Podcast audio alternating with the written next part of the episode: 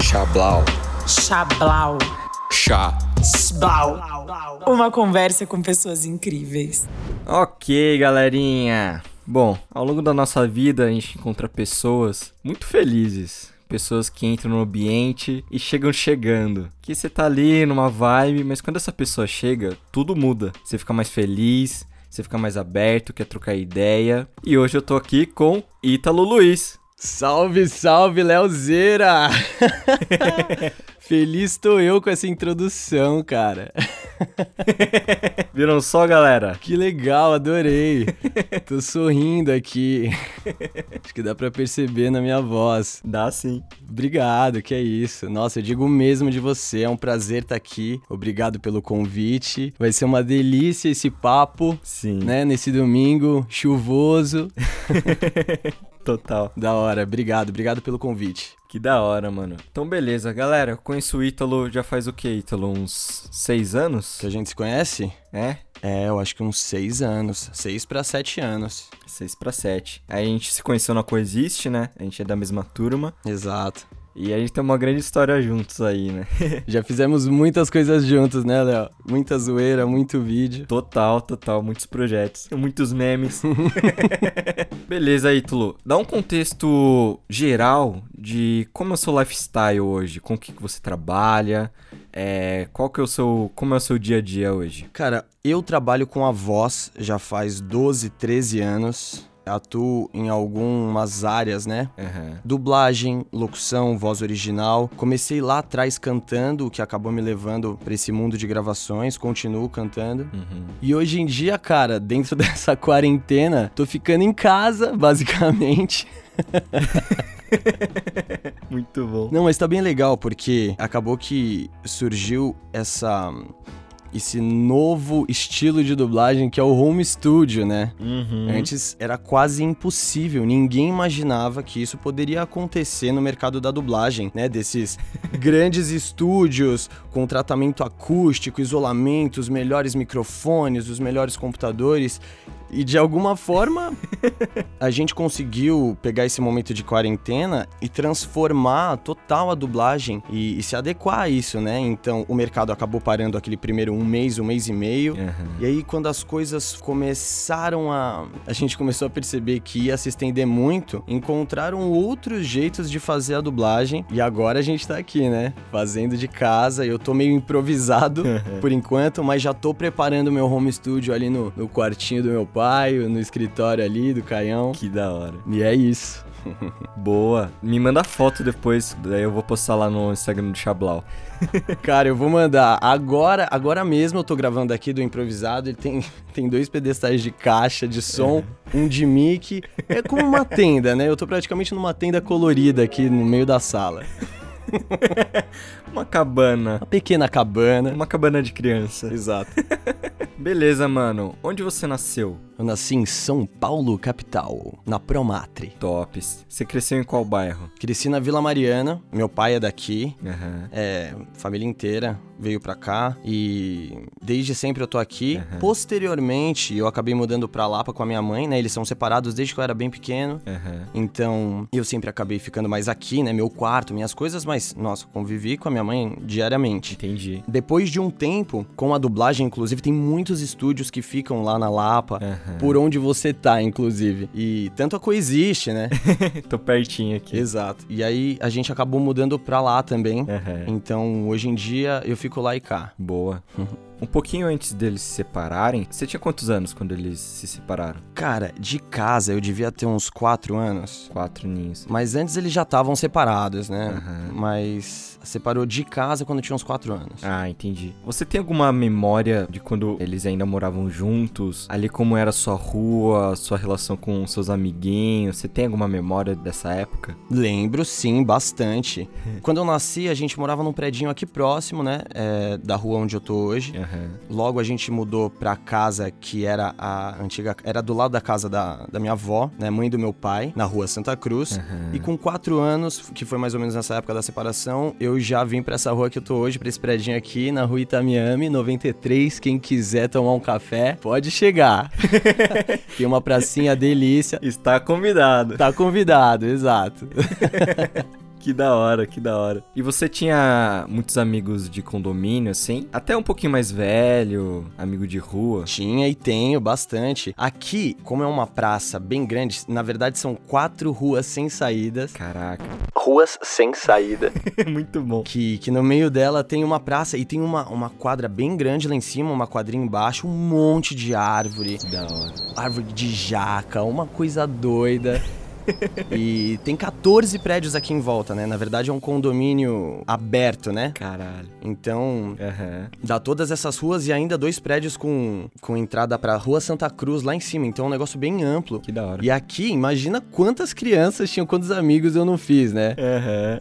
Aquelas coisas. Nossa, jogando bola, polícia e ladrão. Outro dia mesmo, da minha janela, eu consigo ver a, a área que a gente brincava ali. Eu vi umas crianças correndo, brincando. Nossa, me deu uma. Sabe aquela nostalgia? Falar, caramba, cara, 10 anos atrás era eu ali, sabe? Tipo, Meu passado. no passado. Imagine no, no seu passado mesmo, você tava ali brincando e tinha alguém lá em cima olhando vocês, assim, pensando a mesma coisa. Então, exato, eu pensei exatamente isso, cara. Exatamente isso. Eu tava vendo as crianças descendo o barranco, se, se esgoelando lá. Eu falei, nossa, era eu, era eu. Muito bom. Nossa. Você pode falar o nome de, de alguns amigos e amigas? Pô, o Gabriel Lima. Aham. Nossa, meu amigo do peito, do coração, meu melhor amigo, certeza. Aham. Ele sempre morou aqui. Tem vários outros, Alex, o Iguinho, o Giovanni. Nossa, uma pá de gente. É muito nome de amigo mesmo, né? Amigo de infância. O Iguinho. Exato, e tem muitas e, e tem muitas pessoas que eu não vejo mais. A Amanda. Aham. Nossa, faz assim, malemar eu vejo por aqui, entendeu? Tô saindo de carro, eu vejo ela na rua, não dá nem pra dar um oi, Aham. né? Enfim. E você tinha alguma brincadeira favorita? Nossa, brin Ou tinha uma que você não gostava, assim? Como que era? brincadeira favorita. Cara, eu sempre gostei muito de futebol, certeza. Sempre, né? né? Jogava bola até o momento de eu, que depois a gente vai falar aí pra frente que eu comecei a gravar. Eu era louco por futebol. Que da hora. Depois eu acabei não tendo tanto tempo assim durante meus dias. Aham. Mas era futebol, certeza, dentro de casa, lá embaixo. Gostava muito de polícia e ladrão. Aham. Muito. Mas como eram vários prédios, a gente tinha a única regra que não podia subir lá nos prédios, né? Senão ficaria impossível. A gente estaria até hoje lá procurando. Muito bom. Então não dá, né? Mas eu gostava muito de polícia e ladrão. Entendi. Ah, tem uma coisa que a gente fazia aqui também, sabe? Sempre tem uma, uma vendinha pelo, pelo bairro e tal. Aham. E aqui tem a tal da Alessandra, ali na rua Santa Cruz. Muito bom. E aí, quando a gente já tinha uns, sei lá, 13 anos, 12, é, a gente ia lá pra comprar a bombinha São João e ficar explodindo as árvores.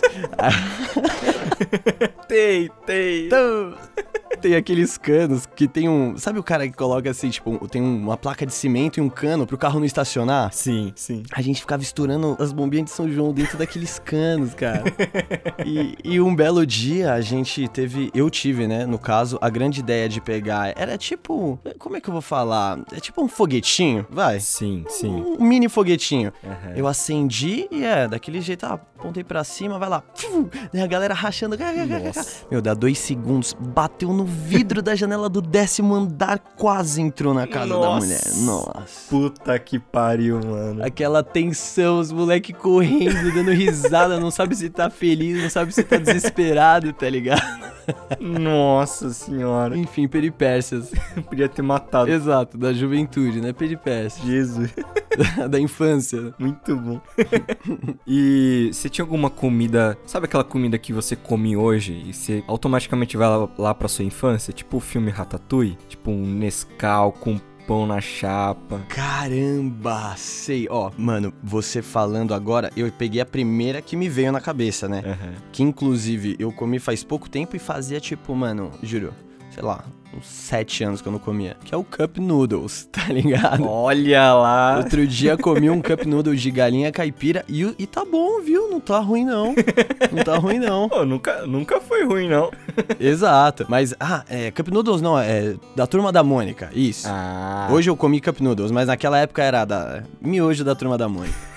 E eu lembro que eu ficava. Você me perguntou, me veio a cena na cabeça. Eu tinha uma mesinha de plástico branco pequenininho, eu sentava aqui na sala, Aham. né? Aquela coisa, né? De, vou preparar a, a- Vou ver TV, né? Aham. Vou preparar o ambiente. Botava um paninho, às vezes eu comia o, miojo até cru, e às vezes eu comia a traquinas, só que eu tinha aquele lance. Eu separava a bolacha e comia só o recheio, tá ligado? Às vezes eu comia tudo, mas às vezes eu comia só o recheio.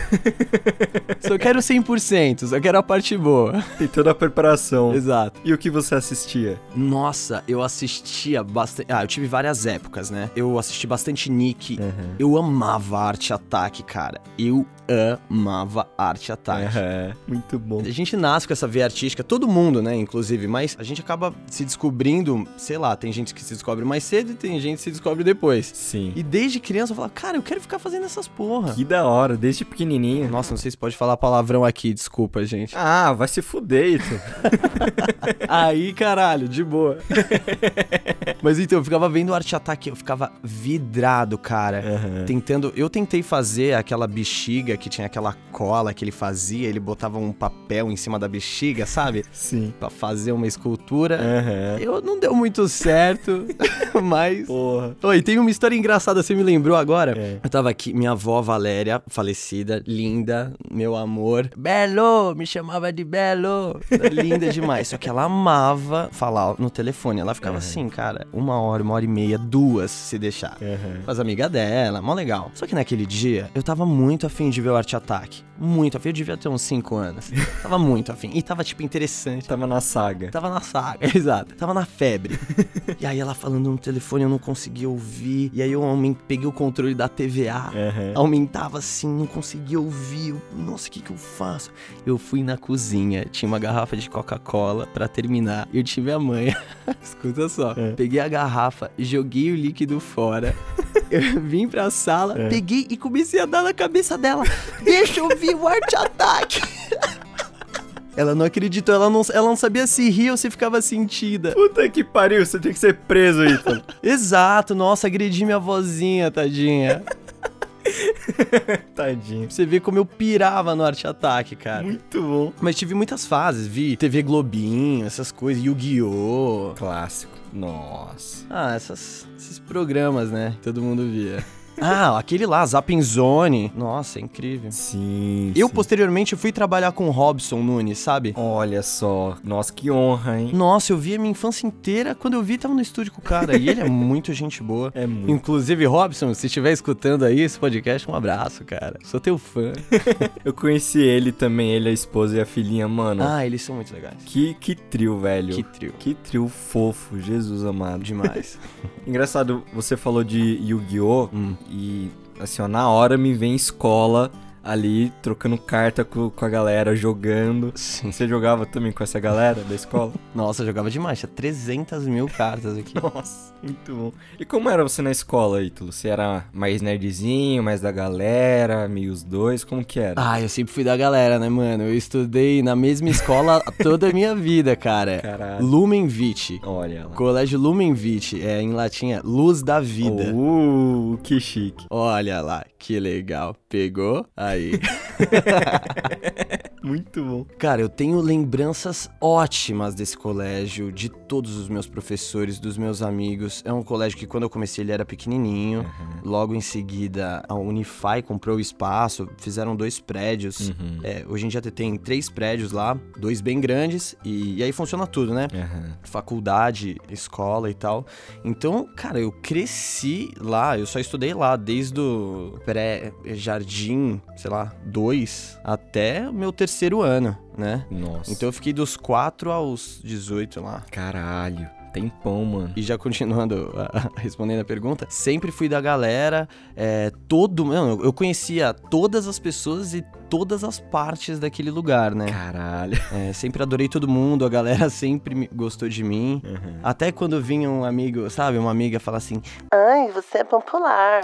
Eu falava assim, não, mano, tem nada a ver, popular. Eu sempre achei essas coisas muito, ai, escola americana, entendeu? Aham. Ai, ela, o grupinho dos populares. e tipo, eu falava, não, gente, eu só conheço todo mundo, é isso. Aham. Eu chegava, é como se eu estivesse chegando em casa, entendeu? Que da hora. Eu tinha, eu juro pra você, eu tinha essa sensação. Eu subia aqui que, né, já aí mais velho. Chegava, jogava mochila, tirava Nossa. roupa. Nossa. quase, né? Quase. Mas eu chegava já, desde, a, desde as tias lá do, da cantina, nossa, já era uma diversão desde, desde o início, assim.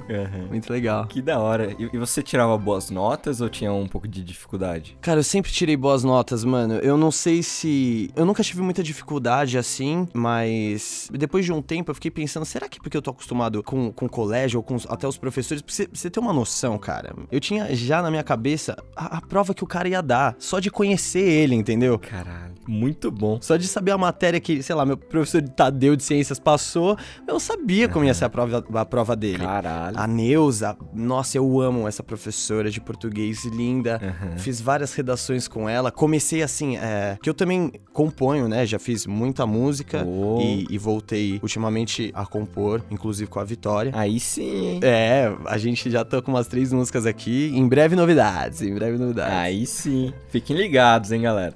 É, fiquem ligados. Inclusive, foi com a professora Neuza que eu comecei a. Ela dava muitos trabalhos de, de compor. Fiz repente, fiz rap, Caralho. fazia umas músicas. Então eu treinei muito isso nos trabalhos dela e ela adorava. É, é, é, o lance da. Ela via minha vontade de fazer redação e, e que eu mandava bem. Assim, português, inclusive, eu sempre gostei. Que foda. Sempre foi muito fácil de, de entrar na minha cabeça. Aham. Então ela adorava, ela, ela me incentivava nesse sentido, né? Aham. É, fora o meu pai, todo mundo aqui, mas falando de colégio, nossa, eu tenho todo mundo no- muito no meu coração. Nossa, que foda.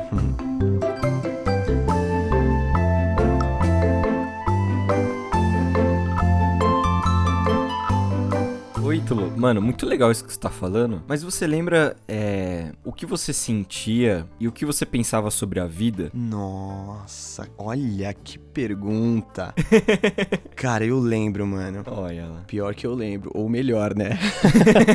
Cara, é o seguinte, eu já pensei muito nisso. Até um certo ponto da minha vida, eu acho que, acho que até uns 10, 11 anos, eu, eu era super sem medo, super despreocupado, é, sem crise, sabe? Desencanado. É, como, como a sua introdução, eu sempre cheguei com essa alegria nos lugares, eu nunca tive muito problema. É, eu- eu- de criança, eu lembro de eu ficar emburrado só quando a minha mãe me levava pra penha, que era pra ficar lá o dia inteiro visitando todo mundo, e às vezes eu não queria, entendeu? E aí eu, eu- eu fazia cara de emburrado de propósito. Mas não com as pessoas, com ela, porque eu sempre soube separar as coisas, tá ligado? Tô bravo com você, não com Separar os assuntos. é, com as outras pessoas eu falava normal, tava tudo lindo com ela, pô. Mas enfim, é. Mas eu só lembro disso, sabe? De, de não gostar. Eu sempre fui uma criança muito despreocupada. E isso acabou, sei lá, tanto nas minhas amizades, nos meus. né, nos meus relacionamentos todos, tanto com família é, e amigos, assim. Sempre foi muito legal e eu tinha uma coisa. Eu tenho esse vamos aí, essa, essa energia, esse, esse gás, esse foguete interno muito forte. E aí, eu acho que num dado momento, quando ah, comecei a, a trabalhar, você começa a conhecer, é, sei lá, a vida começa a tomar uma outra perspectiva, você começa a crescer, aí sei lá, você faz 15 anos, já tá começando a sair, beber, sei lá, sabe? E festinhas e um, e um monte de coisa, assim, que você começa a colocar. Eu senti que pelo menos comigo aconteceu isso, eu comecei a colocar um monte de coisa em cima, né? Aham. Tanto de você querer se autoafirmar enquanto tal pessoa, né? Perante as outras. Tem um monte de coisa que acaba rolando, um monte de, de besteira que a gente coloca na cabeça, né? Sim. Então, eu, eu sempre tive uma sensação muito, muito forte, assim, dentro de mim, que desembocou no. Tipo assim, quando eu tinha uns sete anos, me, me perguntavam, né? Sempre te perguntam, ah, o que, que você quer ser quando crescer? Não sei o quê. E quando eu era pequeno, eu, eu falava as coisas que eu gostava, né? Que era, quero ser cantor, jogador de futebol, pintor e mágico. Olha as ideias. Caralho, você gosta de mágica. Muito Eu bom. gosto pra caralho, sempre gostei. E aí eu falava, quero ser mágico e tal. aí um dia uma pessoa me falou, cara, você não vai, não vai dar tempo de. É muita coisa, você não vai conseguir se aprofundar em nada. e aí eu, sei lá, no, no, no auge dos meus sete anos de idade, eu. Aham. O que, que eu quero ser quando crescer? Pensando. aí, depois, eu acho que eu, eu pensei tão profundo que eu cheguei em. Eu quero ser feliz. Muito bom. Lógico. Eu quero ser feliz, independente do que eu estiver fazendo, da profissão. Eu preciso ser feliz, né? É uma coisa que eu tenho Que desde lá de trás. Aí você perguntou, foi muito legal, né? Então, Uhum. sei lá, pelo menos a minha sensação da vida sempre foi essa, né? Uhum. E depois de um tempo, nesse dos 12, 13, 14, 15, 16, que aí começou a, a ficar meio ravers, Uhum. mas sem perder a alegria, lógico, só que você coloca um monte de coisa em cima. Uhum. E logo em seguida eu conheci o curso da Coexiste. Olha, chegaremos lá, Que aí hein? Começou a, a, a mexer com a minha cabeça. No bom sentido. Num bom sentido, né? Lógico. No ótimo, no perfeito sentido. Muito bom. E aí eu comecei a voltar pra esse, pra esse lance que eu. Lá de trás, né? Eu comecei a tirar tudo aquilo que eu coloquei em cima e ficar só com lá de trás, né? Finalizando. Mano, que da hora, que da hora. Voltando um pouquinho, qual foi o seu primeiro trabalho? Meu primeiro trabalho foi o seguinte: foi um especial de Natal no Raul Gil, em 2005. Olha só. É, é, foi lá que eu conheci, conheci a Gabi Milani, Uhum. que me indicou pro mercado da dublagem, né, depois. Uhum. E o Dani Garcia, Glória Groove. Olha lá, conheceu o molequinho. É, vai segurando. Muito bom. Ele mesmo. e aí eu conheci eles lá. Eu, eu consegui esse trabalho, uma amiga do meu pai, cantora também, veio aqui em casa visitar ele. Ele tava com. Ele tinha acabado de sofrer um acidente na perna, rompeu o tendão, aquelas Caralho. coisas. Ela veio visitar e eu tava cantando aqui. Ele que me ensinou a tocar violão no começo, os primeiros acordes. Aham. Eu tava tocando e cantando aqui, né, de forma despretensiosa, e ela falou: Meu, eu preciso de um menino. Nossa, eu fui cantar bem.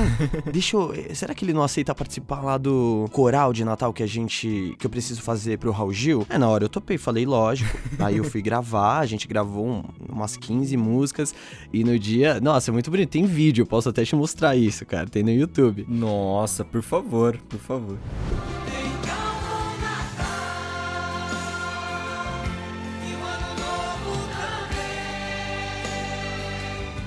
De Papai Noel, cara, coisa mais fofa, mano. Nossa, todo mundo ali. E foi o meu, meu primeiro trabalho mesmo, profissional.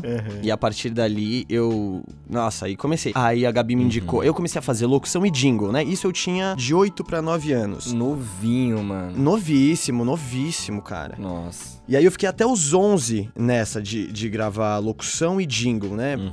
Peguei algumas, eu lembro que. Ah, também tem uma no YouTube que depois eu te mando. É, o do Chamequinho. Olha lá. E tem é um fato muito legal sobre esse trampo. Primeiro que foi o meu primeiro trampo de mil reais. Olha. Cara, eu me senti um milionário, né? Imagina, o cara de 10... Não, mas você era Exato, com essa idade. exato, né? Imagina, mil reais há 14 anos. Cara, isso já foi uma realização e tanto. Nossa. E no próprio dia, quando a gente chegou lá pra gravar, o cara me deu a letra e era um rock, mas eu não sabia. Aham. E eu tava escutando muito rap, eu sempre escutei rap também. Escuto de um tudo, né? Enfim. Mas naquela época eu tava escutando rap. Aham. E aí eu peguei a letra e comecei assim. Todo mundo tá ligado? A novidade é o bloquinho. É o blog de papel do Chamequinho. Aí o cara, meu, o que que é isso? Eu falei, ah, não, só tô brincando. Aí o cara, não, não, não, não. Peraí, peraí. Deixa eu mudar o arranjo. eu falei, sério? Ele era, não, nossa, ficou legal demais, meu, tá a proposta do job, é isso daí. Meu, o cara fez o arranjo na hora do rap. Foda. E ele me deu esse. Eu ganhei mil reais porque ele me deu esse plus como se eu tivesse ajudado, entendeu? Tipo, foi muito legal. mundo tá ligado,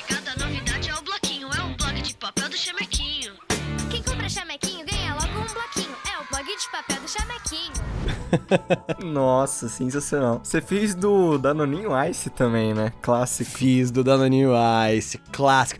Danoninho Ice voltou! Com pazinhas que mudam de cor.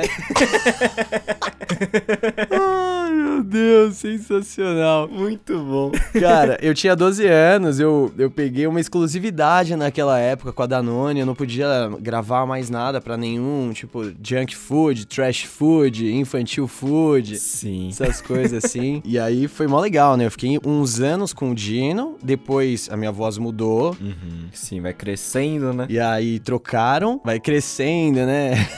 e aí mudou a minha voz, me trocaram. Só que depois de, de alguns anos eu voltei novamente. O bom filho a casa torna. Boa. Então aí me chamaram de novo pra fazer o Dino. Olha lá. Enfim. Muito bom. Era o Dino adolescente? Ah, não, eu, eu conseguia chegar numa. É porque vai mudando a própria proposta do, do produto, né? Entendi. Então antes eles querem uma coisa mais infantil, aí depois pegaram uma menina fazendo voz de menino, Aham. e aí depois, ah, agora é- a gente quer aquela energia de novo. Entendi, entendi. Não, e a, aproveitando já e, o gancho, né, pra emendar, a partir daí eu fui fazer a voz do canal do Discovery Kids. Aham. Na Vox Mundi, né, que eu gravo até hoje, inclusive. Tem vários estúdios por São Paulo e Rio, né, que é a concentração dos estúdios de dublagem aqui do Brasil. Aham. Aí depois da voz da Discovery Kids, que é aquela. Fique com a gente! Vem aí, Backyardigans! Depois Charlie e Lola! Só que isso eu com 11 anos, tá? Não vou chegar nunca mais no timbre. Aqui no Discovery Kids! e aí depois disso já fiz meu. já fiz meu primeiro, primeiro teste de dublagem pro desenho Will e the Witch. Olha lá. Que eu tenho, ah, um carinho muito grande. Foi meu primeiro desenho. Eu, eu cantava também no desenho. Aham. Então, foi a minha escola de dublagem com o Vigiane me dirigindo. Aham. Tá até hoje fazendo, dirigindo, dublando. Dublo com ele também. E, e daí pra frente já era, né? Isso que eu ia perguntar. Mano, você fez milhares de trampos, a gente vai falar um pouquinho mais sobre isso. Sim. Mas como que era nos bastidores, assim? Como você se relacionava com os diretores? Tinha pessoas que você, caralho, eu te amo, sei lá, Indel Bezerra, Aham. sabe, assim, essa galerinha que... Mano, como que era, assim, nos bastidores? Legal, legal a pergunta. Ah, é, já no começo, eu nunca fui tão vislumbrado assim, com nada nesse sentido, né? Ah, com alguém e tal, mas algumas vozes são muito marcantes. Então, na época, eu lembro que eu via bastante Family Guy, né? Uma família da pesada. Aham. E tem o Stewie. Aham. Que é o Wellington Lima. E aí, a primeira vez que eu vi ele num, no estúdio, cara, eu tava na dubla vídeo. Meu, eu fiquei de queixo caído. Falei, não acredito que eu tô aqui com ele, cara, com o Stewie, né? Tem aquelas coisas, tipo, parece que você tá como cara, como personagem, né? Aham. E aí, eu lembro que foi mó legal. Eu falei, cara, eu, nossa, eu vejo muito Family Guy, eu gosto demais e E aí, teve outras vezes que, por exemplo, trabalhando, né, com as pessoas que, que antigamente tinha mais vozerio. Eu não sei se agora, com a quarentena, com esse negócio do vírus, a gente vai voltar a gravar. Porque, assim, a dublagem funciona da seguinte maneira: a gente grava tudo separado, né? Uhum. Eu gravo todas as minhas partes e todo mundo da produção também. Uhum. Mas, sei lá, se tem um, um vozerio de fundo ali de cena, né? Uhum. Independente se é um estádio ou se é um, um café, Hum. é, precisa ter aquele burburinho. Se tem gente falando, porque vai gravar em cima, então precisa ter um, um burburinho ali em português, enfim. Uhum. E an- antigamente tinha vozerio bastante, eu não sei como vai ser daqui pra frente, mas teve um vozerio que eu entrei, que inclusive era o Wellington me dirigindo, e aí Que da hora. Tava a Cecília, que faz a Chiquinha. Eu sei que, que tava, sei lá, duas mulheres que só de ouvir a voz, meu, meu coração. Eu tava na Alamo, que fechou também, nossa, uma grande casa. Aham. Eu tava lá na Alamo, no estúdio lá em cima, estúdio 11, fechadinho assim, eu com as duas lá pra gravar. O meu coração tava tão disparado, cara. A gente tava indo gravar House, sabe aquela série? Nossa, sim, que foda. De, de médico e tal. Total. Aí eu fui gravar e eu tinha, sei lá, poucas falas assim. e aí, nossa, eu lembro que eu pensava assim: meu, será que meu coração tá saindo no microfone? Era o burburinho ali, Imagina. né? Vozerio. Exato. Eu falei, mano, será que tá saindo, velho? Eu fui muito louco assim. Mas aí você vai conhecendo as pessoas e você vai fazendo muita amizade, né? Então você, além de admirar o trabalho da pessoa e, e os personagens que você mesmo gosta, tem a pessoa ali. Então vira muito seu amigo, né? Aham. Então tem muito disso. A gente se tromba no- nos estúdios, todos os dubladores, diariamente. Então é da hora. Muito bom. que da hora, velho.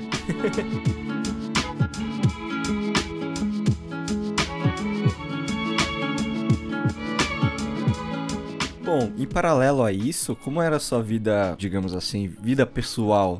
Tipo, você falou que começou a ir pros rolês. Como que. Cara, você começou a trampar muito cedo, né? Então, isso influenciou. Como que foi? Isso influenciou porque aí eu já comecei a ter uma independência financeira desde cedo, né? Sim. E eu sempre fui um, sempre fui bem na escola. Os meus pais sempre confiaram em mim, eu sempre mostrei ser um cara sensato, entendeu? Que da hora. Só que ao mesmo tempo, você tá com 11 anos, meu, querendo sair sozinho, dar rolê com os amigos. e aí eu sempre fui desse, ainda mais com meu próprio dinheiro, entendeu? Aham. É, quem é que vai me parar, né? Eu era desses.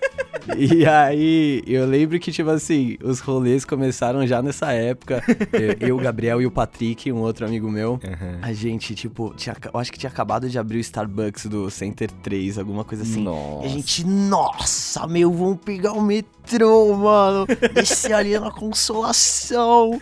tipo, mano, tomar um café no Starbucks, meu, muito top.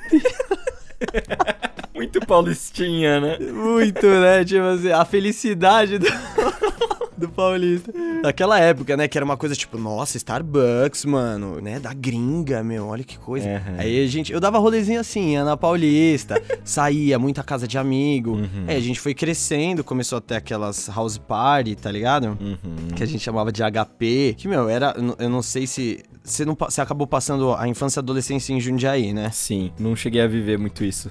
É, não sei se tinha muito lá, mas aqui era tipo, meu, a galera organizava, alugava uma casa que não tinha móvel nem nada, botava um DJ lá, um monte de bebida e ia pra galera lá, de, de toda a idade, né, mano? Nossa. Tinha até pulseirinha, tinha umas bem organizadas. Então eu sempre fui do rolezinho, Aham. curtia ficar na Augusta, lá na Peixoto. Eu sempre fui desses, assim. Aham. Muito bom. Ah, e uma coisa que a gente fazia muito nessa galerinha que se, que se juntou, é, que não era a galerinha do meu colégio, era uma galerinha de, de um outro colégio que eu até tive uma banda chamada Kiss the Summer. Nossa, olha as coisas que você vai Caralho. falando, vai lembrando, né? banda de 15 anos, assim, dos meus brothers, os moleques da GV. Aham. E aí a gente, a gente fez até Provou MTV, ganhamos dois Provou MTV, mano. Tem noção? É mesmo, mano. Eu não sabia que você tinha tido uma banda. É, eu tive. Não, foi bem, foi bem pouquinho. A gente tinha umas composições, fizemos showzinhos e tal. Nas casas ali na Henrique Schalman, enfim. Muito bom. Mas com essa galerinha, foi a galerinha que eu comecei a sair mesmo, tá ligado? 15, 16. Começou aquele agito de ah, ficar na pracinha a noite inteira. Enfim, né? Entramos no mundo, né? Daqui, por assim dizer, né? Entendi, mano. Mas eu sempre tive uma vida social, mano, bem ativa, assim. Que da hora, que da hora. E assim, quando você dubla, trabalha com voz, você, né, trabalha com expressão e comunicação. Sim. É, nessa época você já começou a estudar um pouco de teatro? Como que foi, assim, a sua relação com o teatro? A minha relação com o teatro, eu sempre amei as artes cênicas também, né?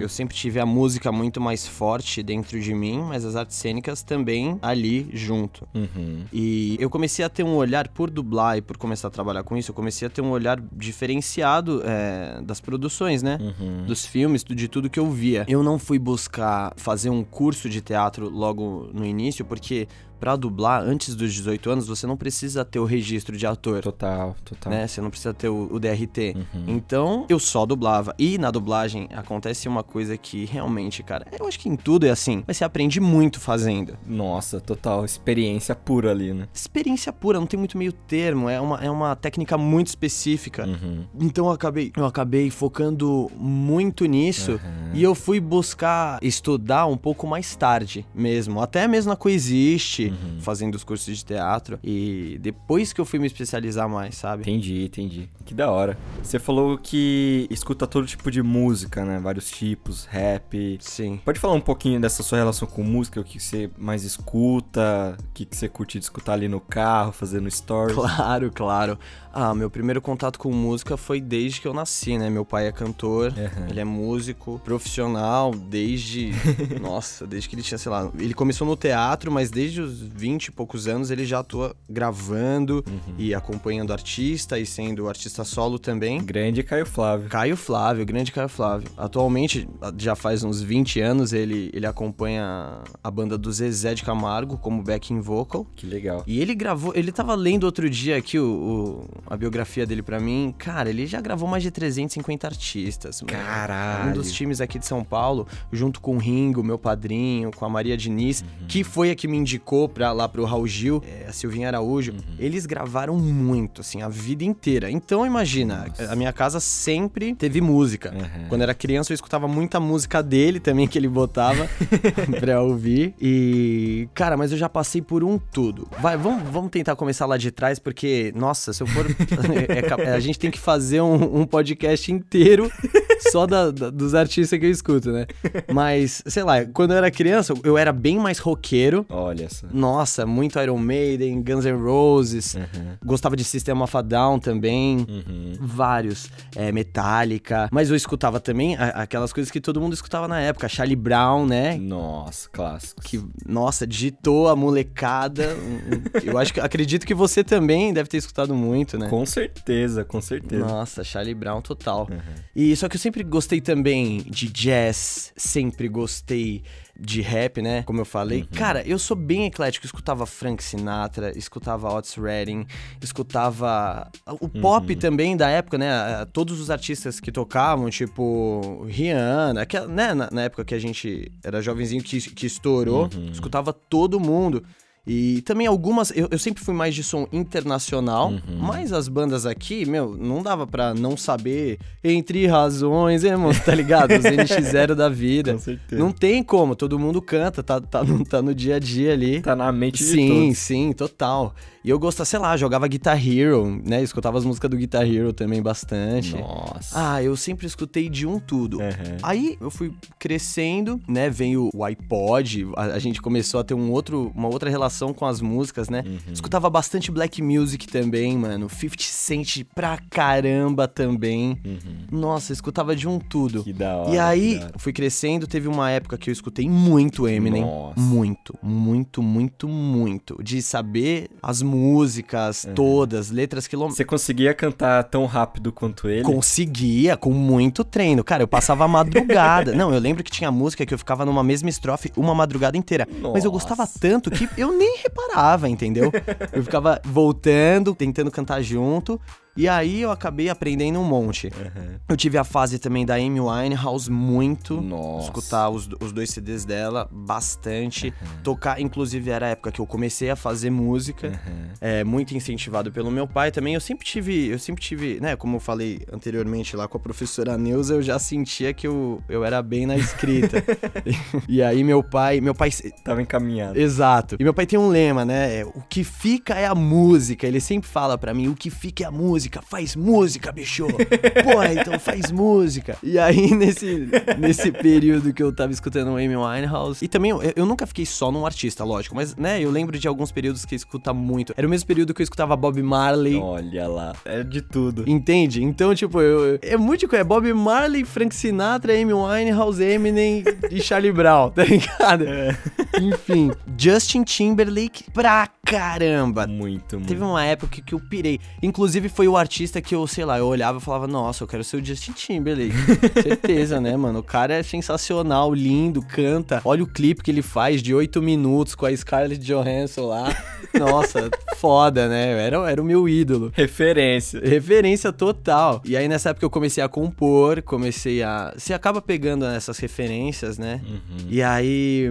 E aí eu fui indo, cara. Depois disso que eu comecei a ir mais pra um lado do jazz mesmo, né? Escutar um, uns temas de jazz bem legal pro samba. Tive uma época do Chico Buarque bastante também. Que da hora. Caetano Veloso. Aí, recentemente, eu descobri um dos artistas, dois artistas, na verdade, que por enquanto estão ditando o meu jeito de, de escutar, olhar pra música, pra arranjo vocal e pra harmonia e pro álbum como um todo, contando uma história. Uhum. E os dois são o D'Angelo e o Jacob Collier. Que foda. Aí, galerinha, indicação. Por favor, escutem. Avisa o pessoal, Léo. Espalha, mano. Nossa, são dois que são muito bons. O D'Angelo fez muito sucesso em 96, inclusive é quando eu tava nascendo. Eu só vim conhecer agora. Olha só. É, tem dois CDs dele, o Brown Sugar e o Voodoo. O Voodoo é espetacular. Que da hora. Que é de 2000. E o Jacob Collier é agora, recente. Eu fui até no show dele ano passado aqui, é, na Audio Club. Uhum. É um cara. assim, aí não tem o que falar, é sem comentários. Ele é um. Ele é um extraterrestre, sei lá. Ele deve ser o Mozart que voltou. Outro planeta. Não, ele é, é qualquer. Ele é a música, né? Ele é a música em, em- em ser humano, assim. Muito bom. E aí tá bem legal. Que da hora. Eu lembro que logo que a gente se conheceu, a gente tinha 17. A gente tem a mesma idade, né? Você é de 96? Sim. É, a gente tem a mesma idade. Eu lembro que a gente tinha, sei lá, 17 anos, 18, eu acho, sei lá. Que você postou num grupo do Facebook da Coexiste, assim, que você tinha acabado de lançar algumas músicas, assim. Ah, sim. Você lembra? Eu acho que era, era tipo sobre morena, alguma coisa assim. Não lembro. Você lembra? Ah, é, tem uma aqui, a Morena Topa. É, então,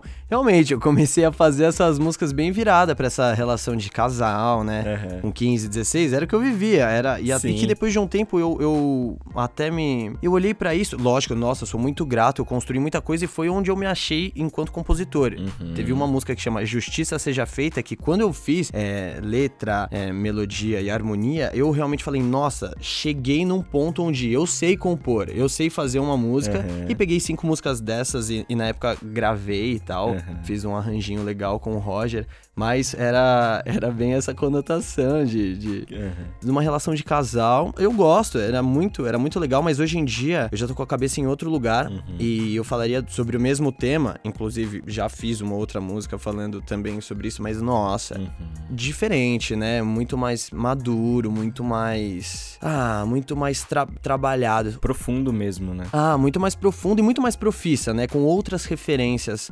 musicais. Então tudo acaba levando pra um outro lugar. Mas eu, eu lembro daquela época assim. Gravei cinco musiquinhas. Que da hora, que da hora.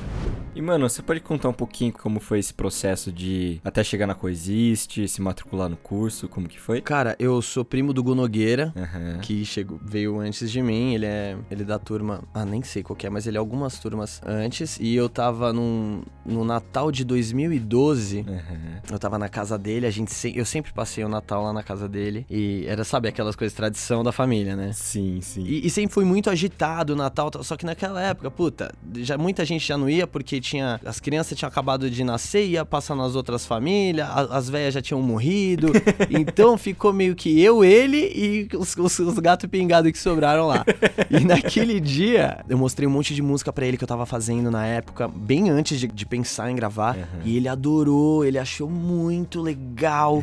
E nossa, e a gente teve um papo no jantar que foi o que realmente mudou a, a minha vida, a minha cabeça a partir dali. Que foda. Porque eu falei assim, foi a primeira vez que eu consegui trocar uma ideia profunda mesmo com alguém Caralho. que me escuta, que tá tendo uma troca, que me apresenta é, jeitos novos de pensar de uma forma muito pé no chão. Que foda. E aquilo eu já achei. Falei, porra, mano, o Gu tá. Que eu chamava de Luiz Gustavo na época, né? Durante muito tempo era o Luiz Gustavo. Nossa, o Luiz Gustavo. Jesus. Tem noção? Quem é esse, mano? Nossa. Exato. E aí, depois daquele dia, a gente acabou indo pra casa da Verena. Uhum. Tocar lá, no, 3 horas da manhã, e nesse caminho ele começou, não, porque eu tô indo lá numa reunião e pá, que a gente conversa sobre uns assuntos. Uhum. Me mostrou o livro do Cauim, que era que eu nem sabia quem era. Aí eu falei, ó, legal, pá. Ele falou, vai lá um dia. Eu falei, lógico, tá bom. Uhum. Passaram-se, sei lá, uns cinco meses mais ou menos, porque isso é Natal. Então, em maio de 2013 foi a primeira vez que eu fui no, no programa. Uhum. Que, que é o programa, eu não, eu não lembro o número, mas eu lembro o nome, que é o Deduzir ou Relacionar, ou Relacionar-se, alguma coisa assim. Que da hora. E foi muito legal. Aí depois disso, cara, nossa, depois daquele programa, aí deu um mind blowing. Falei, nossa. e aí cheguei, né? Ah, é outra sensação, chegando em casa, total, né? Que da hora. Chega, joga mochila. Nossa, não, eu cheguei no dia, eu, eu era lá na casinha, tava eu e o Gu só, e eu falei, ó, eu tenho uma nova música pra mostrar pra você. E aí eu mostrei a tal da Justiça Seja Feita, já cheguei causando, né, mano, tocando alto. A Paty Lima desceu, meu, quem é que tá cantando aqui, velho? Quem é esse filho da puta? Exato, foi mó legal. E aí a partir daí nunca mais saí, né? Que da hora, que da hora. Cara, é. Eu vou te fazer uma pergunta que eu sei que é um tanto quanto difícil de responder. Vixe. Mas assim. Manda. Cara, a gente tá nesse processo da que é um curso que, puta, a gente revê crenças, revê sensações, fica mais consciente, Uhum. né? Muda totalmente a nossa mente pro no melhor sentido da palavra. Sim. Cara, o que mudou nas suas relações, no seu trabalho, Opa. na relação com seus pais? O que mudou? Assim, o que diferença fez na sua vida? Nossa. Ah, mano, a gente fazendo esse curso, Uhum. entrando em contato com, com as coisas que a gente entra, é, fazendo um treino mental Uhum. de rever todos os nossos conceitos, né? Nossos preconceitos, Uhum. as nossas convicções, as nossas certezas. Mudou tudo, né? Você muda a forma de ver. Uhum. E, e mudando a forma de ver, você muda a sua postura. É consequência, né? É uma coisa super automática. Você vem, né? Eu vim de um, de um, de um estilo de pensar de um estilo de vida, de valorização de algumas coisas e de, de certas importâncias, né, que você dá para as coisas que ditam os seus relacionamentos, que dita seu dia a dia e você tem o feedback de tudo isso, né? Eu vi as minhas sensações e, e onde eu me encontrava, né? Quando a gente começa a, a pensar em coisas que estão fora desse sistema de pensamento vigente, isso começa a mostrar que, hum, pode ser que alguma coisa que eu penso não seja. Quando entra essa informação, é aí que fode. Porque, meu, se hoje eu tô falando, não, é isso, é aquilo, e amanhã pode ser que não seja, então, peraí, né? Por que, que eu vou esperar até amanhã, né? Deixa eu já ver hoje. E aí isso acaba refletindo tudo. A minha relação com a minha mãe, ela, eu sempre, a gente sempre se amou muito, mas era conturbática demais, demais. Brigava. Eu queria fazer uma coisa, não deixava, sabe? Aí você vai crescendo, começa a te encher o saco, a ligar toda hora, não sei o quê. e com essa coisa, né, de, de ser sempre de- independente, eu nunca gostei muito de gente no meu pé, não. Então a gente ficava meio que, que brigando bastante. Sim. Só que eu mudei muito, né? Eu mudei muito e aí a devolutiva já vem diferente. Uhum. Uma resposta que você dá atravessada acaba refletindo, né, na próxima cena. Sim. E uma, uma resposta gentil que você dá muda tudo. Que legal. Eu, hoje em dia, eu, eu tô muito mais calmo e amoroso. E isso que mudou bastante. Que foda. Que foda. Da hora. Que mudando um pouquinho de assunto, não mudando, né, mas voltando um pouquinho pro seu trabalho, Uhum. você pode falar um pouquinho mais dos personagens que você tem feito, que você fez? Tá. Que eu tô ligado que se colocar no dublado ali na Netflix só vai ter você, né, mano? Mano, tem muita coisa na Netflix que eu faço, Disney, tem muita coisa mesmo. Tem uns marcantes, né? Eu vou pelo que as pessoas mais pedem, assim, no, no Instagram, vem procurar pra eu, pra eu mandar áudio. Eu recebo dezenas, dezenas de mensagens. É até legal, é da hora. Todos os dias, assim, pedindo, meu, me, me manda um beijo com a voz de não sei quem, manda não sei quem pro meu sobrinho, fala comigo, manda um áudio, por favor. Às vezes eu mando um. E aí a pessoa, ah, meu Deus, um monte de coração, eu falo, nossa, sensacional, é da hora, da hora. Muito bom. Mas tem os que, os que fazem mais sucesso. É, primeiro o Clay, do 13 Reasons Why. Esse é um dos que a galera sempre pede, assim. É, o Ryder, da Patrulha Canina. Olha só. Nenhum trabalho é tão grande, nenhum filhote é tão pequeno. Patrulha Canina, pro farol!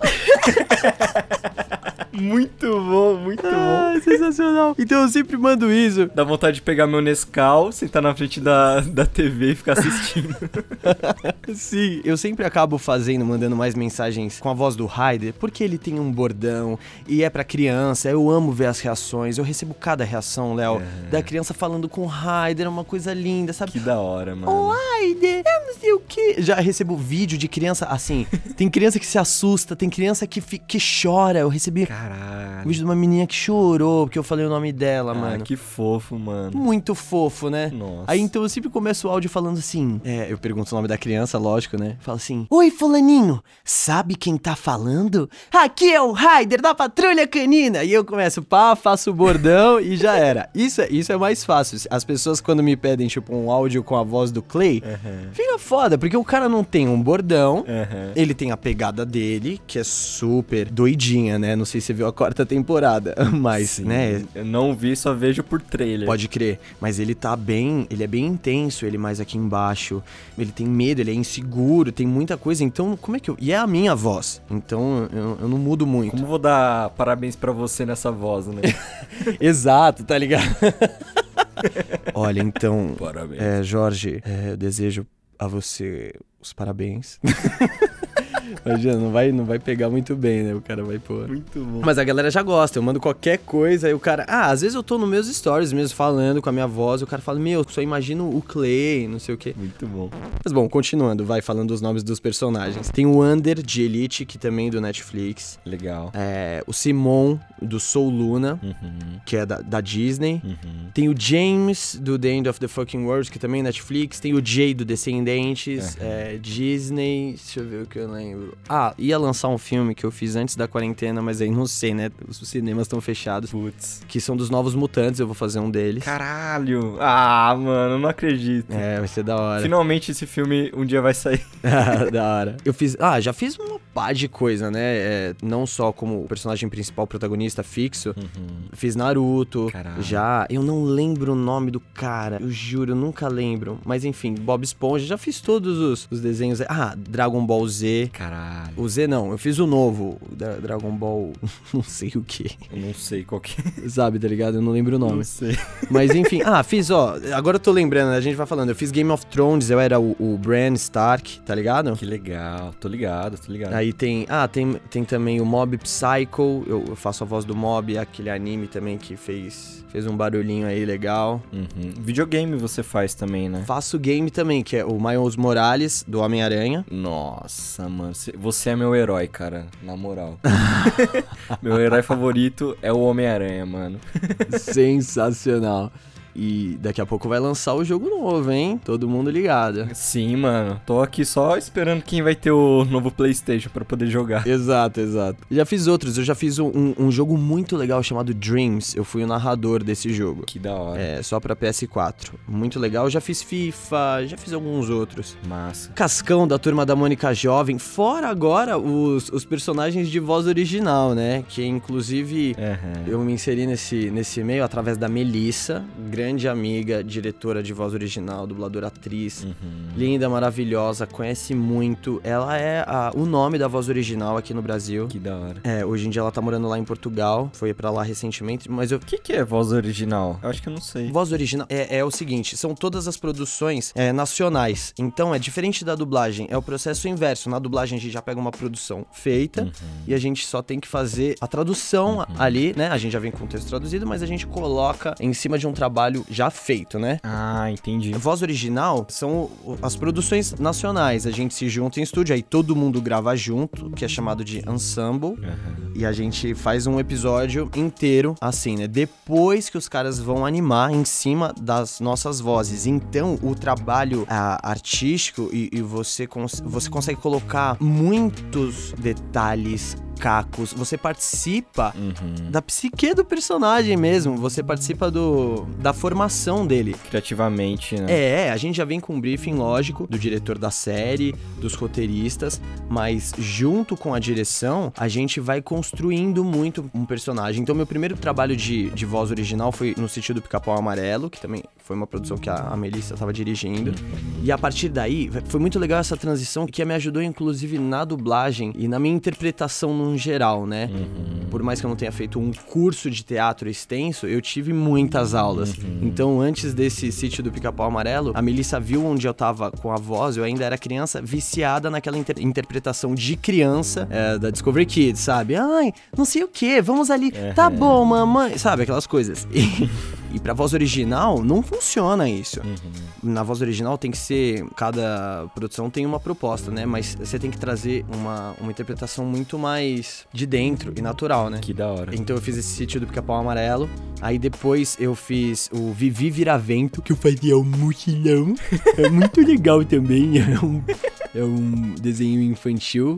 E eu fazia ele com essa voz. Tem a produção do Dino Aventuras, que é o Dino da Danone. Uhum. E aí, a partir daí, cara, eu, eu posso fazer agora, inclusive, as vozes. Porque eu comecei a fazer uns, uns trabalhos que eu comecei a pegar muitos personagens na mesma produção, entendeu? Um exemplo disso. Caralho. É, um exemplo. E assim, contracenando com você mesmo, entendeu? Muitas vezes. Isso, a mudança de chave é é impressionante que tem que ser feita, né?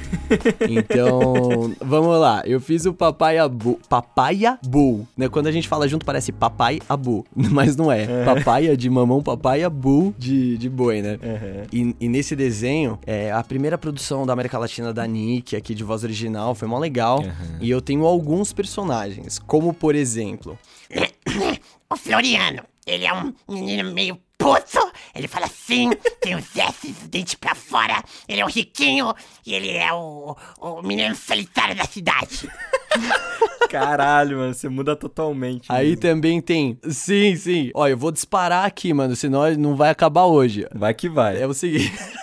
tem o. Tem um emitão que é um velho doido. Ah, o briefing foi que ele tem que assustar as pessoas quando fala, "Ei, cadê meu mamão? Eu não sei, é, será que eu tô louco? Aí tem o Gilbão, que é um menino peludo da montanha. Ele é ah,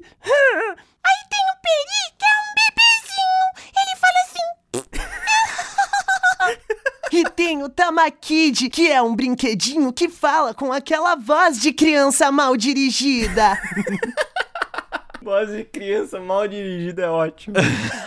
Isso no Papai Abu. Aí tem, o, o- tem outro desenho que é o Osvaldo. Aham. Que aí foi um desafio pra mim. Que lá eu faço Tobias. Ele é o melhor amigo, do- melhor amigo do Osvaldo. Ó, pra você ver, faz tempo que eu, que eu não faço, eu tenho até uma dificuldade. Porque eu tive que adotar pra mim o sotaque carioca de verdade, entendeu? Aham. E aí foi louco, né? Nossa. Porque, nossa, no primeiro, eu lembro que a, a junção dos S é uma coisa louca. A minha primeira fala, primeiríssima, era alguma coisa assim. É, você não sabe que a TV deixa, deixa, as, deixa as pessoas 5 quilos mais gordas. Nossa. Cara, eu falar, eu juro pra você, eu fiquei umas 20, 30 vezes. Eu falava, Mel, a gente parou, deu risada, falava, Mel, se eu passar dessa fala, pode ficar tranquila, cara. Você não precisa nem se preocupar, porque eu vou conseguir falar tudo, né? Nossa. Enfim, nesse desenho eu faço o Tobias, Aham. faço o seu Ramiro, que é o pai do Tobias. É uma pegada mais aqui, eu boto minha voz mais, né, numa coisa Aham. adulta, né? E aí o acting ajuda muitas vezes, né? No- o texto ajuda a melhorar esse acting podre que eu fiz agora, perdão. Também tem o, o Dimitri. Que é um russo. Então, e, e eu sempre, cara, eu, eu tenho uns cacos pra entrar nos personagens. Então, durante uma época, eu nunca fui muito gamer, mas durante uma época eu joguei bastante o, o COD, o Call of Duty, né? E num deles, eu acho que era o Modern Warfare 2, Aham. Sim. tinha um cara que falava assim. Predator missile is ready for deployment. E aí essa porra dessa, dessa voz ficou na minha cabeça. E eu usei pra fugir o Dimitri. E ele quase fala, parece que tá uma, um CD ao contrário. Então eu fazia bastante esse daí. E tinha o seu Ramiro também, que era um mendigo. Os caras botam os mendigos pra eu fazer, nunca entendo, cara. Os caras botam essas vozes de doido pra eu fazer, tá ligado? Porra. loucão, loucão. Sim. Entendi, mano. Tem mais algum? Tem, nossa, tem vários. Tem o Giga Blaster, que eu faço o Giga, Nossa. que é uma pegada mais aqui eu mesmo, sabe? Aquele moleque, não sei o quê. Aham. E no mesmo, na mesma produção eu faço a Barata de Aluguel. Ah. Que é uma barata que hablas assim. Aham. E aí, pra entrar nela, eu, eu sempre faço um, Bésame, bésame muito. E manda o texto. tá ligado? Muito bom, muito bom. Bom, aí tem outros. Vou passar rapidamente, mano, senão a gente não vai sair daqui. Tem o Ibum também. Vai, vai que, vai. Que, que é um personagem que a Vitória faz uma voz dela, que é muito engraçada, e que é não sei o que, sei o que lá. E eu falei, aí eu, eu recebi um teste. Era numa época que eu tava fazendo tanto, tanto já, mano. Que eu não tinha mais voz na minha cabeça, né? Porque, sei lá, eu tenho muitas vozes na minha cabeça, a gente brinca de voz aqui o dia inteiro.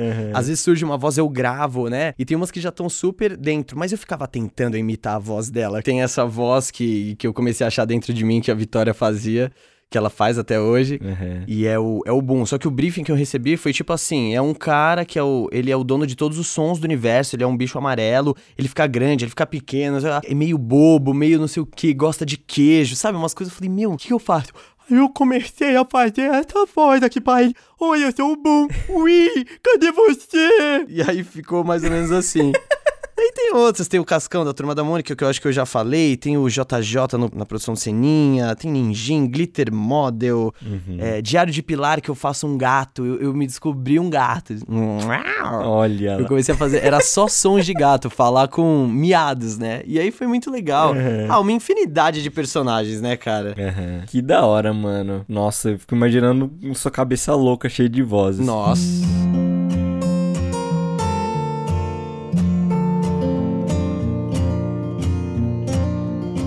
Mudando um pouco de assunto, você pode falar um pouquinho como. Assim, hoje você mora. Você tem morado com, com o Caio, né? E com a Vicky. Isso. Você pode falar um pouquinho como é a sua relação com a Vicky, o que você sente. O que, que você sente por ela, assim? Nossa, cara, eu amo demais essa menina. eu admiro muito ela. Nossa, a gente tem uma relação muito boa diariamente aqui. A gente acorda no 100%, tá ligado? Dando risada. A gente brinca muito, a gente conversa de tudo, a gente gosta muito um do outro, a gente. Ah, a gente se juntou pra crescer muito junto, sabe? que da hora. Eu vejo muitas coisas que ela me ajuda, né? De. Em termos de personalidade, todo mundo é complicado em algum ponto. Uhum. Então, eu sinto que muitas coisas em- onde eu, eu sou acelerado demais, ela me dá uma, uma acalmada. Muitas coisas que ela precisa ser mais pá, eu, eu dou uma agitada nela. E a gente se completa em diversos aspectos, assim. Que legal. Tanto no dia a dia quanto musicalmente também, sabe? Tem muita coisa que orna. Uhum. Além da gente ter uma, sei lá, pensar muito parecido, que isso influencia também, né? Uhum. Gostar muito das mesmas coisas, ter referências parecidas. A gente gosta muito um do outro, a gente gosta de ficar junto, a gente gosta de, sei lá, ficar brincando, né? Que da hora, que da hora. Nossa, a gente parece duas crianças aqui, Lauzeira, te juro, mano. Sei lá, Você tem 15, agora que principalmente Eu não duvido, não. nossa, principalmente que a gente tá, que eu tô dublando de casa, a gente tá ficando, eu Uhum. tô ficando mais aqui. Você tem 15 minutos, tipo assim, a gente sabe que pode, tipo, dar uma deitadinha e se abraçar. A gente, sabe? vamos aí, vamos. Ai, ai, nossa, mano. Olha, fica nessa posição. Isso, isso. Meu Deus do céu. Sabe, esse tipo de coisa? Que da hora. E é isso. E o Caião aqui, nossa, você é louco. Ele curte também toda a nossa relação. Ele, ele é prova viva do, do que rola aqui, né? O Caio é muito parça, né, mano? Nossa, demais. Que da hora. É sempre uma festa aqui, cara. É sempre uma Sempre tem rola um brinde, Uhum. uns petiscos, música, parlatório. O Caião, ele é um contador de histórias, né? Então, nossa, se você tem ele na cena, você não precisa de mais ninguém. É um monólogo ambulante. Ele que aguarde, hein? Vou chamar ele aqui pro Xablá. boa, boa. ele que aguarde. Muito bom. Que da hora, mano. Da hora demais. Bom, estamos aqui encaminhando pro finalzinho. Legal. Mas no final sempre, né? Você já passou por muitas coisas, né, Ítalo? Sim, mano, sim, sim. Todo mundo, né? Sim. E considerando a sua relação com a sua professora de português, considerando o seu primeiro trampo lá de dublagem, seu primeiro, seu primeiro dia de estúdio, considerando todos os seus rolês, todos os seus porres, tudo que você já usou, todas as minas que você já pegou, considerando, cara, todos os milagres que aconteceram com você Uhum. e seu momento atual, assim, o que você quer falar pro mundo? Cara, nossa, eu arrepiei agora, hein, Léo? Ô, que legal, mano. Nossa, você construiu muito bem essa pergunta, cara. que da O hora. que, que eu falaria pro mundo? Eu falaria assim, primeiramente eu falaria calma, depois eu falaria ufa, e depois eu falaria Deus é bom o tempo todo. Muito bom, muito bom. Ah, nossa, gente, é, a vida é muito linda. Eu sinto muito isso. Eu sinto que a vida é linda. Eu sinto que estar vivo é lindo. Eu sinto que se relacionar com as pessoas, conhecer gente nova, conhecer coisas novas. Eu sinto que tem tanta coisa pra gente viver e mudar na nossa própria cabeça pra conseguir aproveitar essas coisas que, meu, a gente não pode ficar parado, sabe? Só que ao mesmo tempo as coisas vão acontecendo de uma forma muito natural. Por isso que eu falei calma, né? É, eu acho que a gente não precisa ter pressa de nada. Eu, eu tenho projetos agora musicais, estou estudando bastante guitarra e estudando música através da guitarra. Que legal. Então eu tenho muita coisa. Ah, eu sinto, eu tenho muita coisa dentro de mim que eu, que eu quero compartilhar e passar pra todo mundo. E eu sinto que através ah, que a música é um veículo muito legal pra isso acontecer. E por exemplo, vai pensando na minha história inteira, né, como você falou, e daqui pra frente, se eu posso falar alguma coisa, até pensando nesse sentido de do que eu quero produzir, porque as pessoas também têm essa sensação que eu tenho. As pessoas, eu vejo que as pessoas querem produzir, querem entregar uma coisa pro mundo. Você com esse podcast, inclusive, que é que é algo incrível, cara. Eu já escutei. é, você fica muito próximo das pessoas, é uma delícia. Você fica no papo de uma hora e meia. Hoje mesmo eu escutei o do Koba, Sim. eu escutei o da Lorena, escutei o da Carol Rojo, escutei Que outros. legal. Cara, é incrível, cara, porque você fica próximo da pessoa e você vê que a, a história de cada um tá perfeitamente encaixada no momento da pessoa, Nossa. no momento das pessoas que estão envolvida, envolvidas com, com essa pessoa. Entende? Eu acho que é tudo tão perfeito e sincronizado que a gente só precisa ter calma, não ter pressa de nada e focar realmente no calor que a gente sente dentro da gente. E acima de tudo, cara, pensar em Deus, sabe? Pensar, tentar fazer um contato com, com uma, uma fonte dentro da gente, sabe? Que, que tá em todo mundo, que todo mundo pode alcançar, que, que independente de como as pessoas queiram chamar isso daí, é muito amor, sabe? Todo mundo tem amor dentro de si, todo mundo tem um momento sensível ali de, de parar, né? Quem tá escutando a gente agora pode, pode pegar esses próximos minutos e, e tentar fazer essa reflexão também, né? Que eu acho que isso pode ajudar muito na continuidade da nossa vida, né? Das nossas cenas e de tudo que tem que acontecer. Sim. Mano, sensacional, velho. é muito foda mesmo, assim, cara. Sim. Mano, você tá aqui na minha frente, né? A distância, né? Mas aqui, mano, muita gratidão por você estar aqui na minha frente. Obrigado, eu também sinto mesmo. Cara, eu acho que eu já te falei isso algumas vezes, mas, mano, você tem uma importância na minha vida muito. muito forte, assim, sabe? Ah, valeu, Leozeira. Cara, de momentos, mano, momentos que eu tava lá, mano, pirando por causa de, puta, não tenho grana, tô aqui sentindo falta e não sei o que eu faço da vida. Daí, mano, eu olhava pra você ali, cara, vai dar certo, mano, abundância aqui, cara. Que legal, mano. Que legal. E assim, ó, algumas vezes você falava, mas às vezes você só demonstrava e olhava assim, mano, é possível. Tá ligado? É possível sentir gratidão e aceitar receber a abundância da vida. Nossa, que lindo, Léo. E não é nem sobre dinheiro, sobre carro. Sim. Tem, nada a ver. É sobre uma sensação interna, sabe? Assim, tipo, Sim, se eu tivesse com você agora debaixo da ponte, assim, sabe? Trocando ideia, sim, total. sentindo isso, já tá tudo bem. Tô tudo lindo. E uma outra coisa que me marcou muito, assim, é eu lembro que a gente tava em aula, aula do, do curso de aprofundamento da Coexiste. Hum. O Cauim olhou pra você e falou: Ô Ítalo, sabe que eu te acho muito elegante. Uhum. Eu falei, caralho, mano, isso resume mesmo, assim. Ah, eu lembro. Você lembra, mano? Caramba, eu lembro. Eu lembro, eu lembro. E assim, o Ítalo, tipo, com corrente de ouro, assim, sabe? Tipo, calça rasgada, assim, sabe? Exato. Não é um arquétipo do elegante, tipo. né? Mas eu nunca olhei assim e falei, caralho, mano, é mesmo, tá ligado? Isso me marcou muito, assim. Que legal, que legal. Ah, isso também é uma sensação. Ah, ele vê bem, né? Maluco, velho. Ele vê bem, que legal, que gostoso, né? Obrigado por todo, tudo que você falou. Eu já aprendi muito com você, vendo você, vendo você. Juro pra você, cara, muitas atitudes que eu vejo em mim que eu, que eu tinha que, que mudar. Inclusive a gente fazendo o partido pleno, né? Uhum. Essa zoeira que, que a gente começou aí. É, pra quem não sabe, é um, é um videozinho zoeira que a gente faz aqui, né? Um, um vídeo informal zoeira. Exato, da Coexiste. Sim. Na, cara, na nossa relação ali, eu aprendia muito com a sua postura, sabe? Que da hora. Muito, é muito legal a gente poder ter essa troca, você me chamar, me convidar pra falar sobre a minha vida Hum. e compartilhar tudo isso, né? É muito legal, acho que realmente eu nunca parei e fiquei falando, sei lá, uma hora e 18 minutos só sobre, É. sobre a minha vida. Eu não sabia que podia ser tão gostoso assim. Que legal, Léo. Obrigado, cara. Obrigado. Você é foda demais. Parabéns. Que da hora. É nós que tá, mano. Eu vi você fazer mudanças incríveis, cara. Que da hora.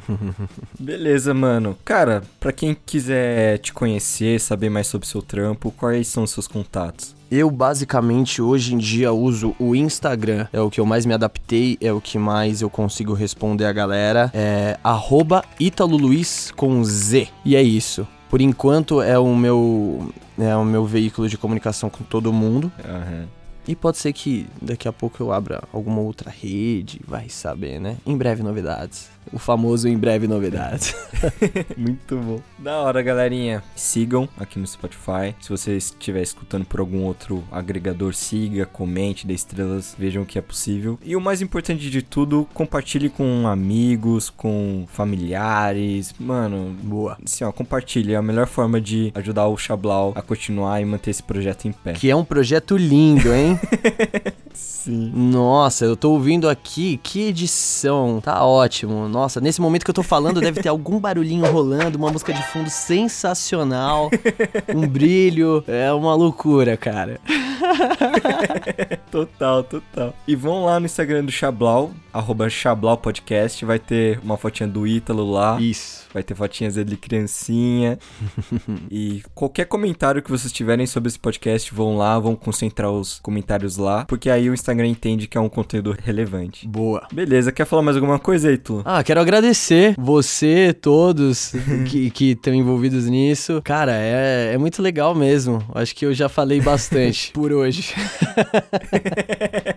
Tamo junto, obrigado mesmo, obrigado mesmo. E não vejo a hora de te ver novamente, né, ao vivo, mano. Meter aquele abração Nossa. e já era. com certeza, com certeza. Sai vírus, sai vírus.